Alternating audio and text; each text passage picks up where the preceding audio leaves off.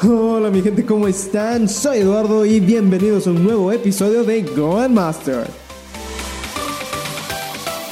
Nuestro pensamiento influye en gran medida en la vida. ¿Es suficiente con solo ser positivos? ¿Cómo pasar del pensamiento a la acción? Para responder estas y otras interrogantes nos acompaña el doctor Reinaldo Rivera, quien cuenta con un máster en sociología por la Universidad de La Sapienza, Italia, y es doctor en comunicación por la Universidad de Navarra, España. Dirige varias instituciones internacionales de innovación y comunicación social y es profesor universitario. Comencemos y descubramos qué tan negativo es el pensamiento positivo. Hola mi gente hermosa, ¿cómo están? Soy Eduardo. Y yo soy Ángela. Y bienvenidos a Go and Master. Gracias caballeros, hoy vamos a tocar un tema súper, súper interesante. Espero que les guste lo negativo del pensamiento positivo. Todos hemos tenido problemas, ya sea estés escuchando en la universidad, de repente estás en el colegio o donde sea en los exámenes, que muchas veces a veces nos va mal en algún examen, en alguna clase. Y toda la gente nos dice, tienes que ser positivo, tienes que ser positivo para ganar la clase y así lo vas a lograr. Realmente, solo ser positivo al menos en mi experiencia personal, no funcionó. Tuve que buscar alternativas a solamente pensar positivo. Y, eso fue realmente eh, lo que originó la idea de este podcast. Realmente ser positivo es bueno. Así que para discutir este tema, tenemos al increíble profesor, yo lo quiero llamar un poco experto en lo que es el comportamiento social. Así que, caballero, les presento a Reinaldo. ¿Cómo estás? Bienvenido al podcast. Hola Eduardo, muchas gracias por la introducción y gracias por lo de increíble. Eh, pero creo que está de más. Eh, eh, solo soy alguien que está investigando desde hace algunos años y trabajando en el tema de cambio social, de bueno, las nuevas realidades que podemos experimentar, ya sea en el mundo virtual como en el mundo de los átomos, es decir, cuando nos encontramos eh, con otras personas o eh, en la vida corriente con algunas realidades. Y bueno, les agradezco desde ya la confianza de haberme invitado. Además, bueno, es, es una alegría poder contribuir con la Universidad del Istmo y sobre todo con este podcast. La Universidad del Istmo es una institución tengo la, suerte de visitar todos los años desde el 2013, desde que empecé a dar clases ahí de sociología de la comunicación. Y eh, eso me permite visitar ese increíble, eso sí que es increíble, eh, país que tienen, que es eh, Guatemala, donde no solamente tienen la gente más cálida, sino que además tienen unos lugares Así que lo increíble lo dejamos para el Guate, ¿no?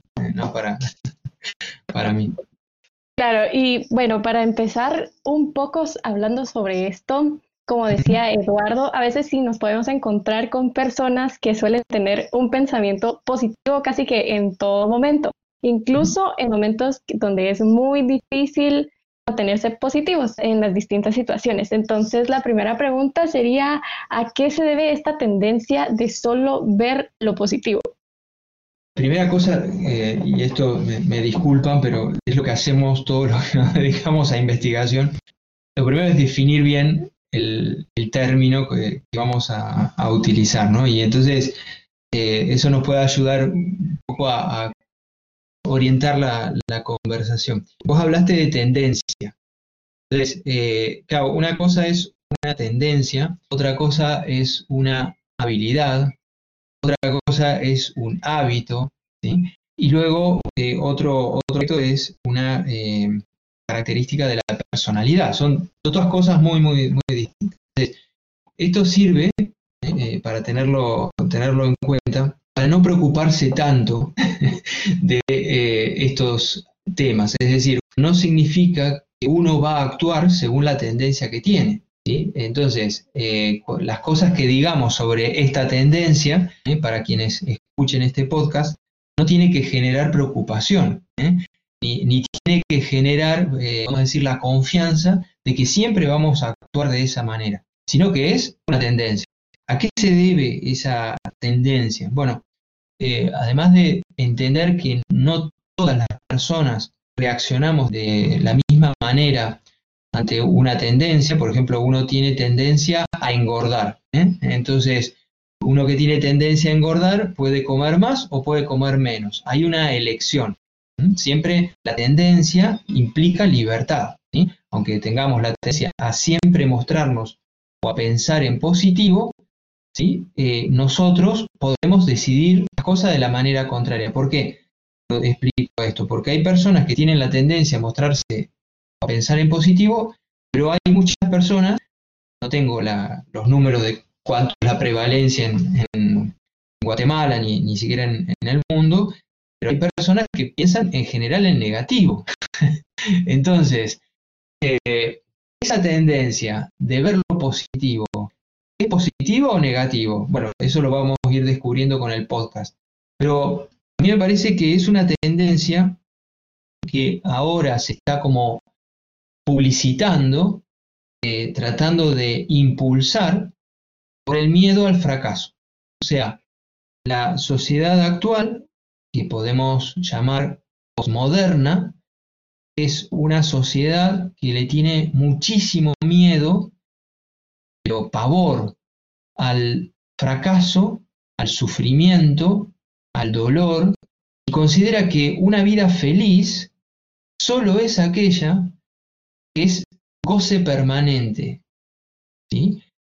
Hop Hop, había un artista acá argentino que murió este año eh, de coronavirus, se llamaba Raúl Portal, y era un actor que justamente tenía esta frase, ¿no? Hop hop en el sentido de, bueno, tirar para arriba, ¿no? Tiremos, tiremos para arriba, no pensemos en lo que nos va mal, sino pensemos en las cosas que nos están yendo bien, ¿sí? Entonces todo era, todo su programa era un programa en positivo. Claro, esa tendencia a creer que la felicidad es cuando todo nos va bien, o cuando no tenemos ningún dolor, o cuando no tenemos sufrimiento, ¿sí? es lo que los griegos llamaban hedonismo. Entonces, eh, ese hedonismo de no querer sufrir, de que todo nos vaya bien, de que todo en la vida sea positivo, de que no tengamos ningún obstáculo, bla, bla, bla, bla, era un problema que ya se lo planteaban los griegos. o sea, que podemos decir que no hemos aprendido mucho en los últimos 2000 años. Bromas aparte, ¿eh? Eh, lo que quiero decir es que es una, un problema que se lo plantearon ya hace más de 2000 años, pero la sociedad postmoderna lo ha reforzado. Lo ha reforzado. Es decir, si hoy tu, no sé, tu rendimiento deportivo o tu rendimiento en la universidad no es el mejor, entonces sos un fracasado o una fracasada. Si tenés un dolor de panza, de barriga, o si, no sé, tenés una enfermedad, es lo peor que te puede pasar en la vida. Evidentemente nadie, nadie le gusta la enfermedad, pero de ahí a considerar lo que es fuente de infelicidad, hay un infinito de diferencia.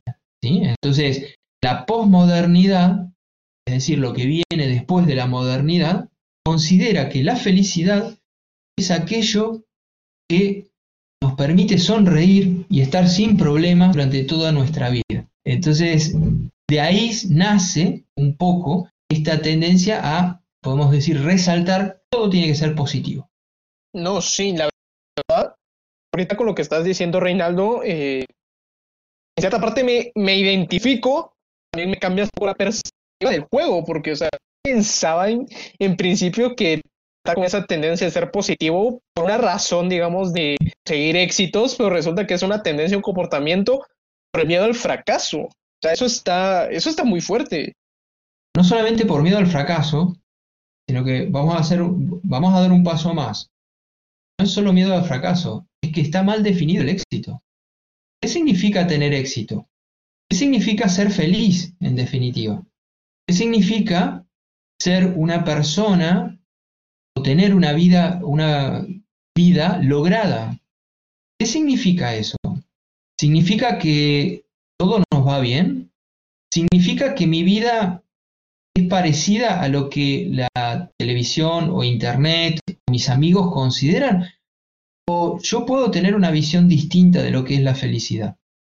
Porque entonces, si yo puedo tener una visión distinta y la sociedad me deja, es bastante difícil que nos deje, pero si nos deja tener una visión diferente, entonces tendremos la libertad de pensar que aquello que es negativo no es tan negativo. ¿sí? Entonces hay que distinguir, porque, y esta distinción es importante, entre positividad y optimismo. Es decir, una cosa es que te digan, como vos me explicabas cuando me introducías en este, en este podcast, si te va mal en este examen no pasa nada, adelante. Te lo digan porque tienen miedo de que te sientas frustrado, a que te lo digan para que seas optimista y no pierdas la energía para seguir luchando. ¿A qué me refiero? Si vos estás practicando, a mí me gusta mucho la montaña. Eh, de hecho, una de las cosas que he hecho cuando voy a Centroamérica es subir volcanes. Cuando uno llega a las montañas, parece todo muy fácil, sobre todo los volcanes. Son cosas muy fáciles, la subida es accesible hasta que llega a la precumbre. Cuando llega a la precumbre, lo que se encuentra, en muchos de los casos, es una roca gigante y no ves para dónde caminar, para dónde subir, por dónde subir, no lo ves. Entonces, si en ese momento el guía de montaña te dice, che, mirá, no, la verdad es que vos sos muy gordito, mirá, no, es que capaz que no llegás, ¿eh? capaz que no llegás, entonces que nunca vas a intentarlo. ¿Ok? Una cosa es que te digan, mira, es difícil, la realidad es compleja, te va a costar, pero vas a poder. Porque tenés los conocimientos, tenés el equipo, yo te guío, bla, bla, bla. Tenemos la experiencia. Otra cosa es decir, no te hagas problema, facilísimo, dale para adelante, que no va a haber absolutamente ningún problema. Son dos tipos distintos de positividad. El primero es el optimismo. Lo segundo es lo que eh, acá en Argentina eh, llamamos eh, hipocresía, o el ser careta, porque es usar una careta, usar la careta de que todo va bien. Entonces, a mí me parece, por lo que decías, que en Guatemala, una de las cosas que aprendí por cierto, es que en Guatemala si le pones un 7 a un alumno, se deprime profundamente, como nota. Alguna vez me, dijeron, no en, la UNIS, sino en, otro, en otro contexto, me explicaban en contexto de colegios eh, secundarios, no, es que tenés que poner entre un 8 y un 10. ¿Cómo entre un 8 y un 10? Sí, porque si le pones menos de un 8, los chicos se deprimen, ¿sí?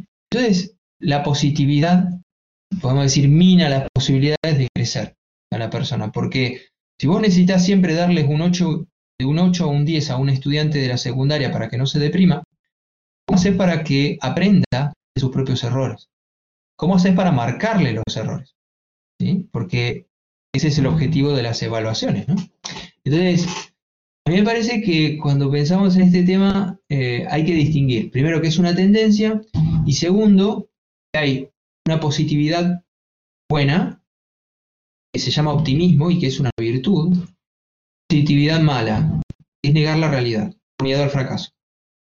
Creo que quisiera profundizar un poco eso, que es la positividad, más que todo para conseguir resultados, porque, bueno, una cosa, o sea, una cosa es que tú me digas, listo, los estudiantes se deprimen si les ponen una nota menor a 8 al final de cuentas la vida no es una cuestión de notas, o sea, la vida real no te dan una nota per se, sino es ir enfrentando, digamos, las situaciones como se te vienen, porque no puedes planificar todo.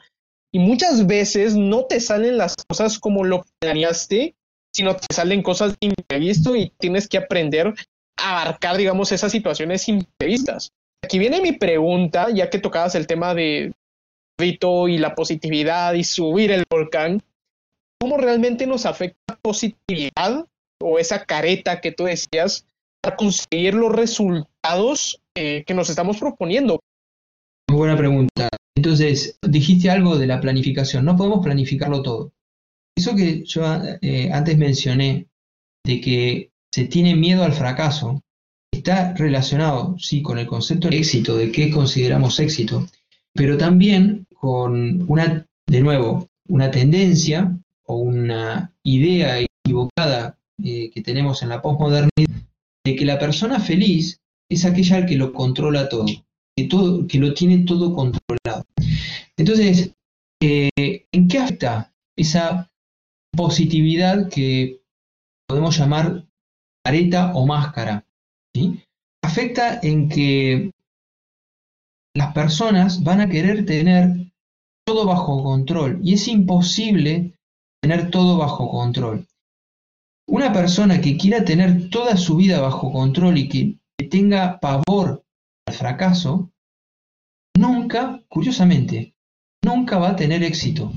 Porque vos para poder tener éxito, es decir, eh, definiendo éxito como sacar adelante proyectos difíciles que te llenen el alma, que te llenen de felicidad, para llevar a cabo esos proyectos, tenés que correr riesgos. Entonces, si vos no estás dispuesto, dispuesta a que te salga una cosa distinta a lo planificado, nunca vas a lograr alcanzar esas metas que son difíciles, porque vas a querer tener todo bajo control. Es imposible tener todo bajo control y de hecho hay gente que se enferma de eso. Hay una enfermedad que está relacionada con la psicosis de una persona que quiere tener todo bajo control. Son personas altamente autoexigentes que pueden terminar algunos problemas psiquiátricos. ¿Por qué? Porque se exigen por demás de lo que ellos o ellas pueden lograr. Luego, eh, ¿en, qué, ¿en qué otro aspecto afecta todo esto? Afecta de que como no te gustan los imprevistos, como no te gustan, como uno no está abierto por esa máscara positiva que nos queremos forjar a las cosas que no nos van bien, no aprovechamos nuestros defectos y nuestros errores. Es un arte aprovechar nuestros defectos y nuestros errores. Es más, la persona que nunca se equivoca no aprende. Lo digo, eh, ahora voy a hablar de la situación universitaria en Argentina. Los estudiantes de la escuela secundaria cada vez llegan menos preparados a la universidad, menos preparadas a la universidad pero no desde el punto de vista técnico, sino desde el punto de vista de las capacidades.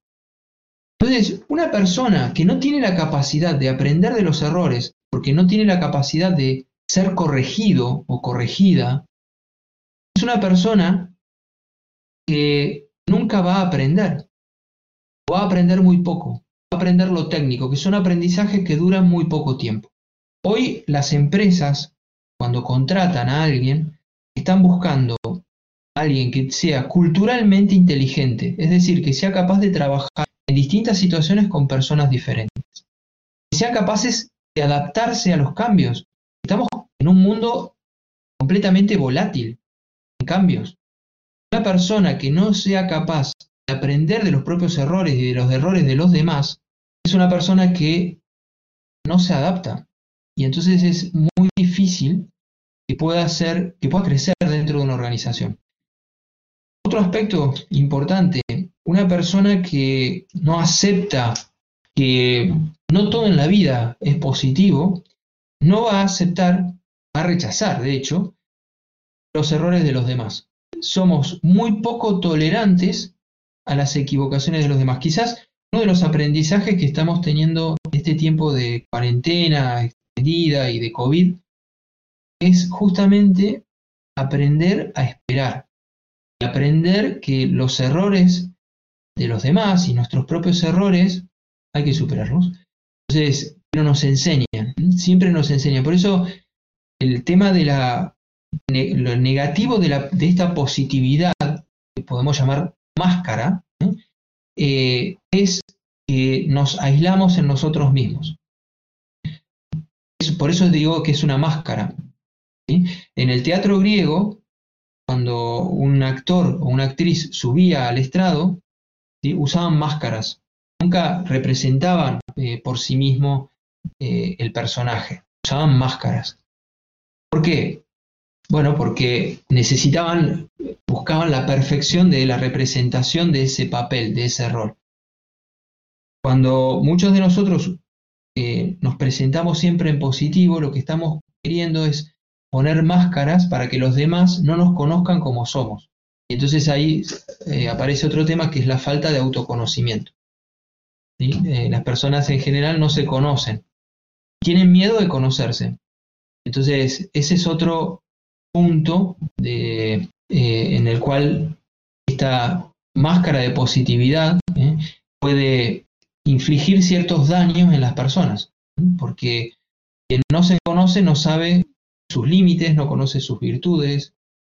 Claro, sí, con eso de que siempre nos aislamos y en este mundo tan cambiante no podemos mantenernos con esta mente tan cerrada y por lo mismo, digamos acá te enseñan a ser positivo o incluso tenemos amigos que o familia que creen que este sistema de ser positivo siempre nos va a ayudar y nosotros incluso queremos actuar diferente. ¿Cómo podemos enfrentar los obstáculos a nivel social? Esta pregunta que acaba de hacer Ángela es eh, una pregunta que la sociología viene discutiendo desde hace muchos años. ¿Por qué? Porque lo que hay en el fondo es una pregunta sobre otro de los grandes temas de hoy, que es el tema de la libertad. ¿Somos libres o no somos libres? ¿Somos libres de mostrarnos como somos? ¿O tenemos que vivir de una determinada manera, actuar de una determinada manera? Eh, fíjense una cosa, eh, si uno hace unas búsquedas en Instagram, no van a encontrar absolutamente ningún Instagramer que tenga una foto que no esté editada, ni una foto que, en la cual esté llorando o que esté triste. Son todas fotos o historias de gente que está en su plenitud. Entonces, eh, tu pregunta es, ¿la sociedad me impone ser de esa manera? ¿Puedo yo tener la libertad de actuar de otra manera? Entonces, eso eh, se llama agencia. en sociología se llama agencia, capacidad de agencia. Es la capacidad de actuar y de interactuar con el contexto. Entonces, hay muchos problemas relacionados eh, con este tema de la positividad que hacen difícil que uno se pueda aislar de lo que se llama la presión social.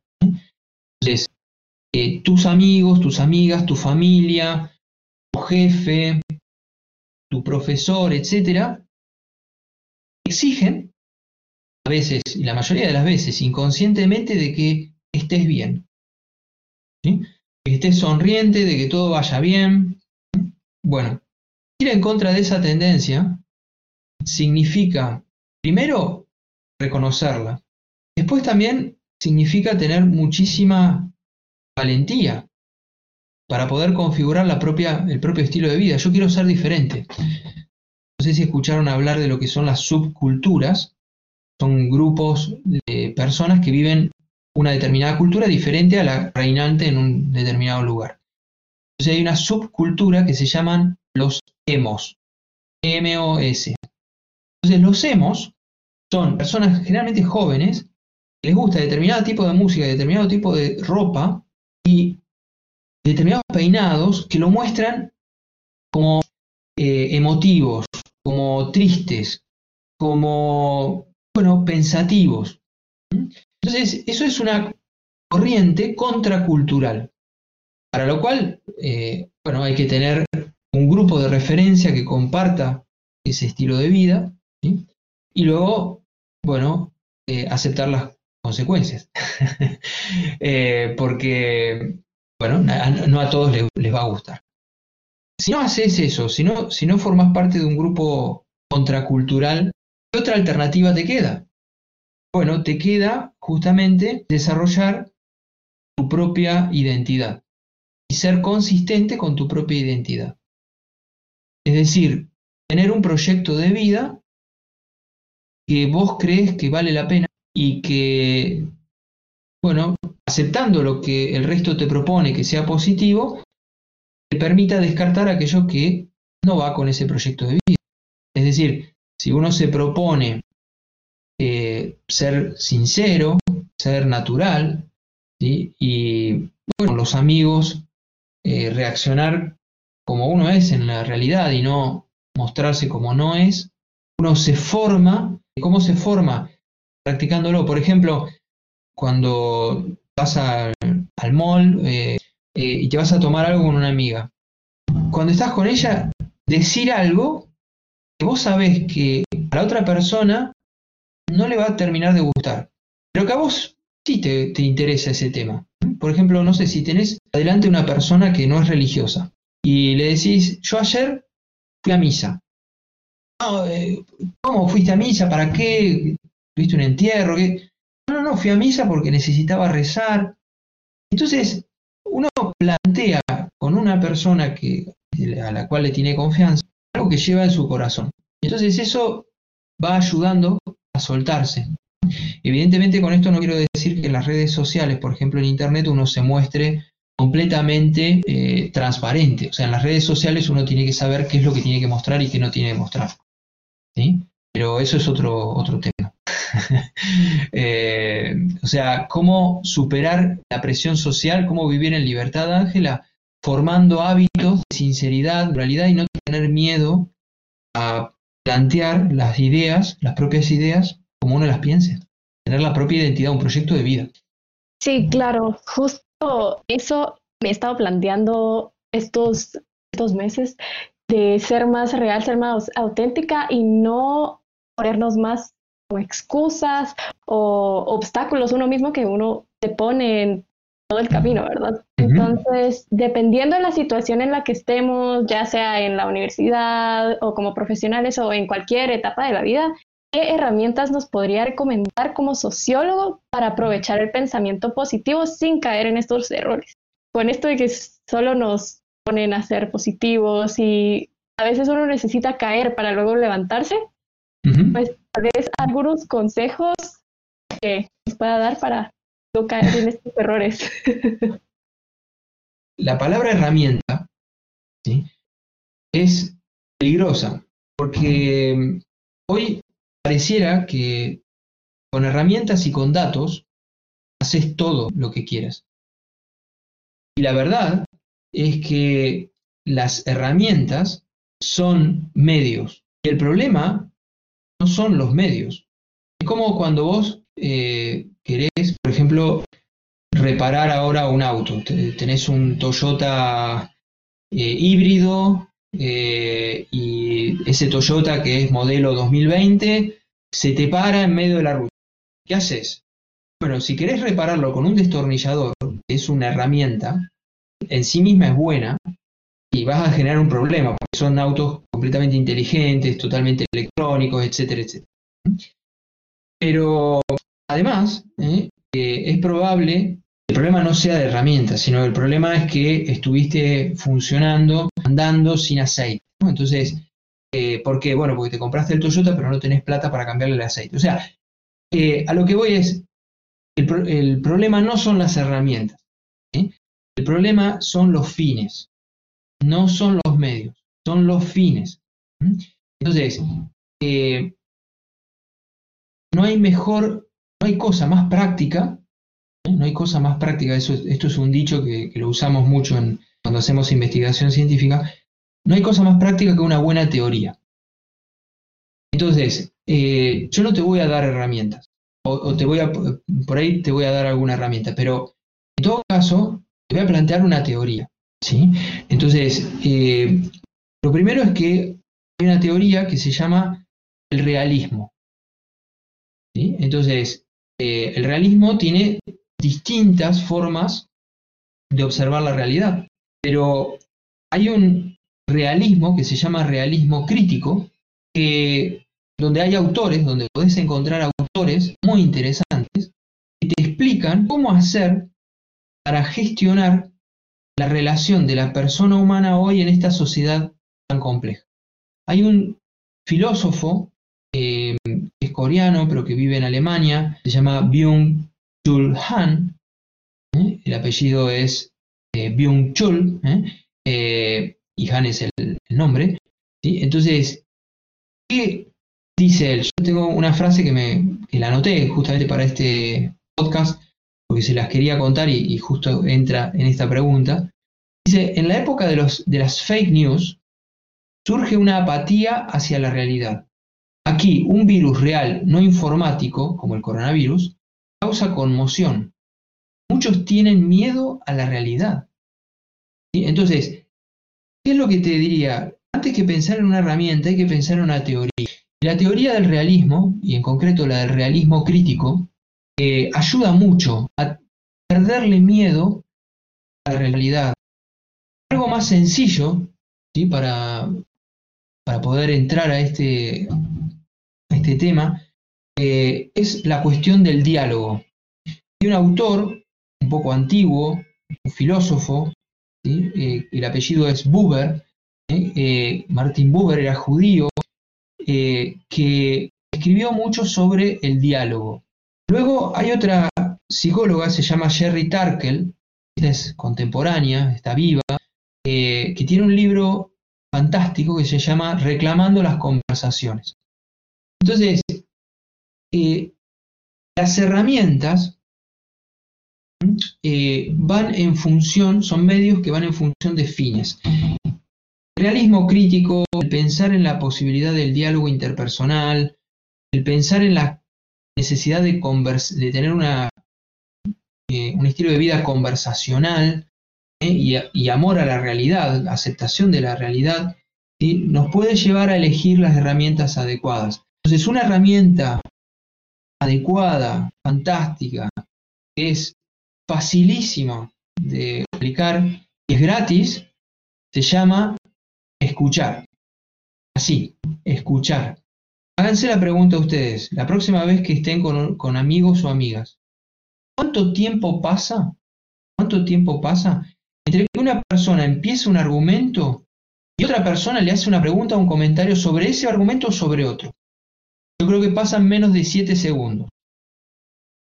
O sea, la herramienta mejor para poder quitarnos las máscaras es escuchar escuchar a la otra persona, escucharnos a nosotros mismos y otro tema, otro, otra habilidad de escucha es escuchar lo no humano. ¿A qué me refiero con esto? Me refiero a dos temas. Escuchar la naturaleza y escuchar a Dios, el mundo espiritual. Esto podría estar como, parecer como tirado de los pelos, pero he estudiado un poquito eh, este tema de, bueno, el que estamos charlando hoy, de la positividad, la, eh, la identidad, porque en realidad estamos hablando del tema se llama identidad, el tema de fondo es identidad, y he concluido, después de hacer un breve estudio histórico, que las personas que le tienen miedo a la realidad, que eh, usan caretas o usan máscaras, son aquellas personas que generalmente no tienen tienen poca experiencia de contacto con la naturaleza. Cuando vos vas a una montaña, ¿eh? Eh, y repito, soy fanático de las montañas, por eso me tienen que perdonar por eso, pero eh, cuando vas a una montaña, la montaña está ahí. Y, es de una determinada manera, la tenés que aceptar como es. Y tenés que adaptar a eso, y tenés que escuchar la montaña, la voz de la montaña. Entonces, eso te ayuda muchísimo a amar la realidad y a no ser apático ante la realidad, eh, al contrario, a tener capacidad de reacción ante, ante, ante la realidad. Entonces, herramienta número uno, escuchar. Escucharnos a nosotros mismos, escuchar a los demás, escuchar la naturaleza y el mundo de lo espiritual. Y luego, eh, lo segundo es lo que en, ciencia eh, llamamos para ponerlo en, sencillo, ir despacio, no apresurarnos, no apresurarnos a tomar decisiones, no apresurarnos a tomar decisiones, porque eso es lo que nos acelera en las redes. Tenemos que reaccionar rápido. No, no. Pensá, pensá lo que te están diciendo. eh, pensá por qué te pasó esto antes de reaccionar. Y eso se llama reflexividad. La capacidad de escuchar y la capacidad de reflexionar son dos cosas que van contra la vida acelerada de las sociedades postmodernas. A mí me gustaba mucho este podcast y el tema porque realmente sí es como que ir un contracorriente y ir tocando bastantes temas importantes. Creo que lo que estás, lo que estás diciendo, Reinaldo, sobre escuchar, interesarnos por lo que la otra persona está diciendo, pararnos a pensar, yo creo que esas son dos cosas al final de cuentas la vida o el mismo contexto en el que nos estamos moviendo no nos, como que no se nos inculca, porque al final de cuentas es como lo que tú dices, tenemos que ir rápidos. si tienes una empresa, tienes que adaptarte al mercado, tienes que tomar decisiones y creo que ese es el punto mucho que nos y no nos meten mucho esa parte de dar la maquinaria, escuchar y, y, ver realmente qué es lo que está pasando, ¿me entiendes? No sé, creo que eso me pareció súper, súper interesante recalcarlo. Incluso, sí, perdóname que te voy a decir, como yo sé que este podcast es para estudiantes, eh, o sobre todo para, para estudiantes, entonces, eh, hay un tema eh, que está relacionado con todo esto que estamos hablando, que lo pueden practicar sobre todo los estudiantes, que es algo tan antiguo que por ahí se echa, bueno, como algo pasado de modas, que es la lectura. Como profesor, tengo que decir que la mayoría de los estudiantes están aprendiendo a partir de apuntes o a partir de eh, posteos en sitios web o son muy pocos, muy pocos, ¿eh?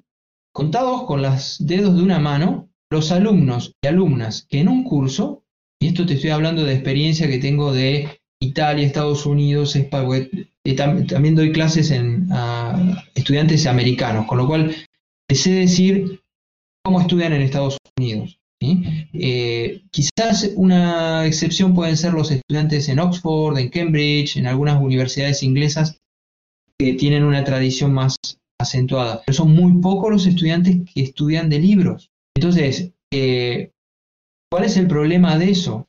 El problema es que están estudiando demasiado rápido. Van demasiado rápido. Van demasiado rápido por la vida universitaria quieren terminarla cuanto antes para tener un trabajo cuanto antes.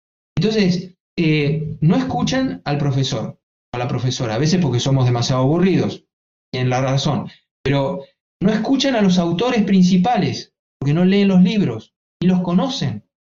Pregunta que hago en segundo año de Sociología de la Comunicación, todos los años lo hago en, la UNIS.